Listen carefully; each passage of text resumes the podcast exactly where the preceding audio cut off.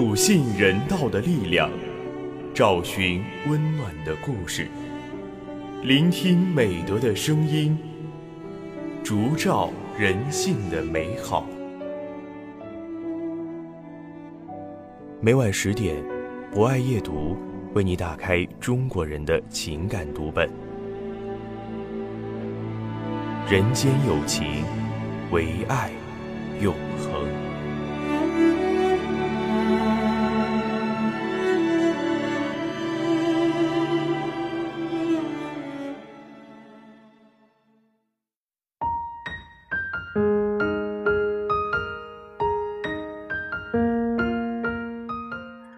人间有情，唯爱永恒。大家晚上好，欢迎收听今晚的博爱夜读，我是今天的主播彭恩。我们的生活越来越忙碌，陪伴父母的时间是不是越来越少了呢？其实，子女对父母的爱和关心，比鲜衣美食更有价值。在今晚的博爱夜读中，我将为大家分享由胡小卫撰写的文章。病房里的爱。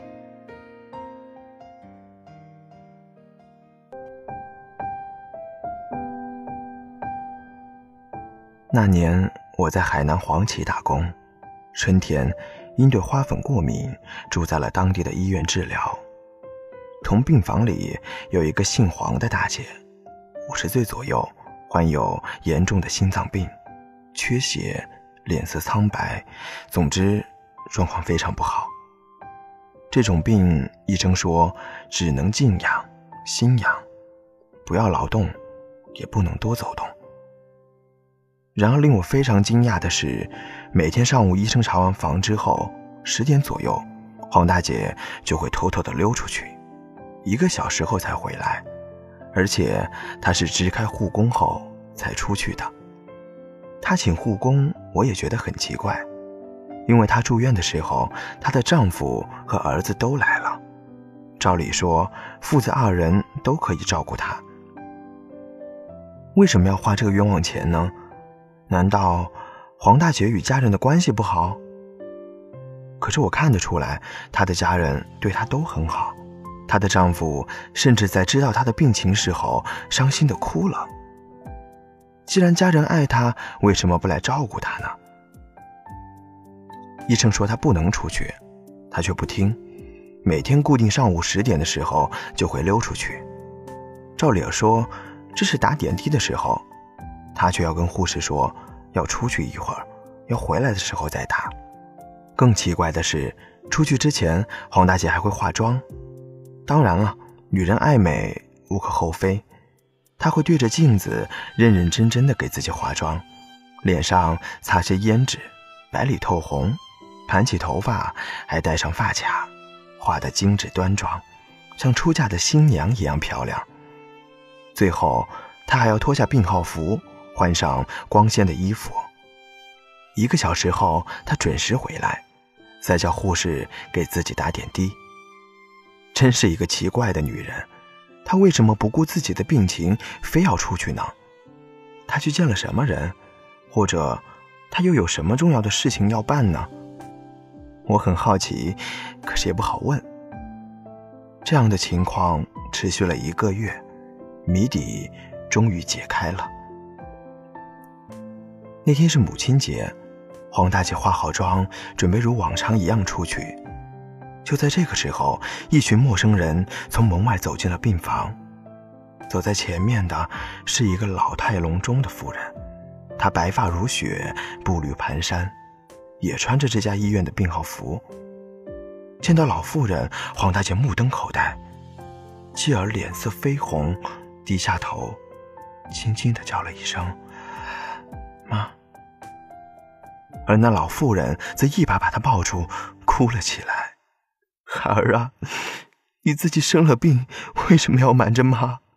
这些天你只想着照顾我，却亏了自己呀！”要不是别人告诉我还蒙在鼓里，你为什么不告诉我呢？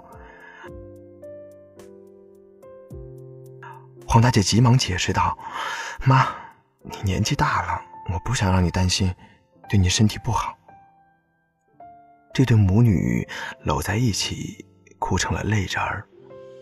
原来，黄大姐的母亲也病了。按理说，她应该去照顾母亲，可是不巧，他自己也被查出了患有心脏病，也住院了，而且和母亲住在同一个医院。为了不让年迈的母亲担心，他一直瞒着母亲。每天，他出去一个小时，就是为了去看望同院的母亲。为了不让母亲发现，他才化了妆。穿上漂亮的衣服，他的儿子留在家中照顾奶奶，丈夫则做饭送给母亲吃。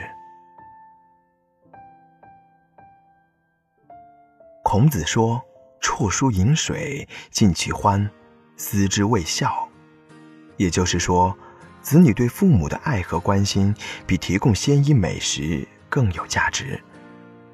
黄大姐在知道自己病情严重的情况下。还能想着母亲，用爱来滋润母亲，着实令人动容。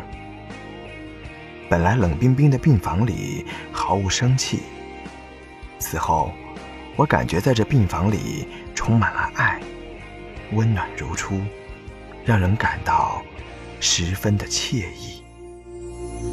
拥抱着亲人的时候。多希望时间就停止。如今我对自己故乡，像来往匆匆的过客。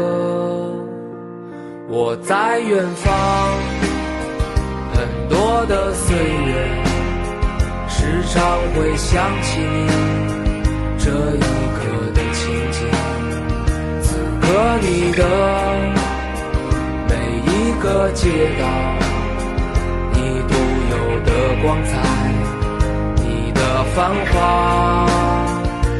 在远方，很多的岁月，总是会想起你给予我的一切，你给我的每一次爱情。有幸福，有疼痛，让我成长。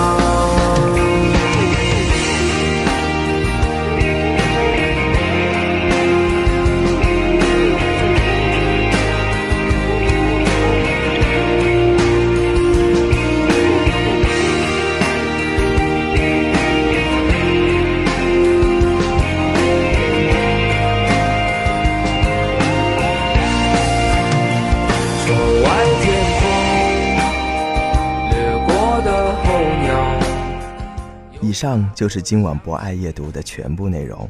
主播彭恩非常感谢您的聆听。本节目由中国红十字会总会报刊社与武汉市红十字会联合出品，专业支持汉口学院传媒学院，并在喜马拉雅 FM、蜻蜓 FM、荔枝 FM、懒人听书、凤凰 FM、企鹅 FM、虾米音乐等平台同步播出，期待您的持续关注。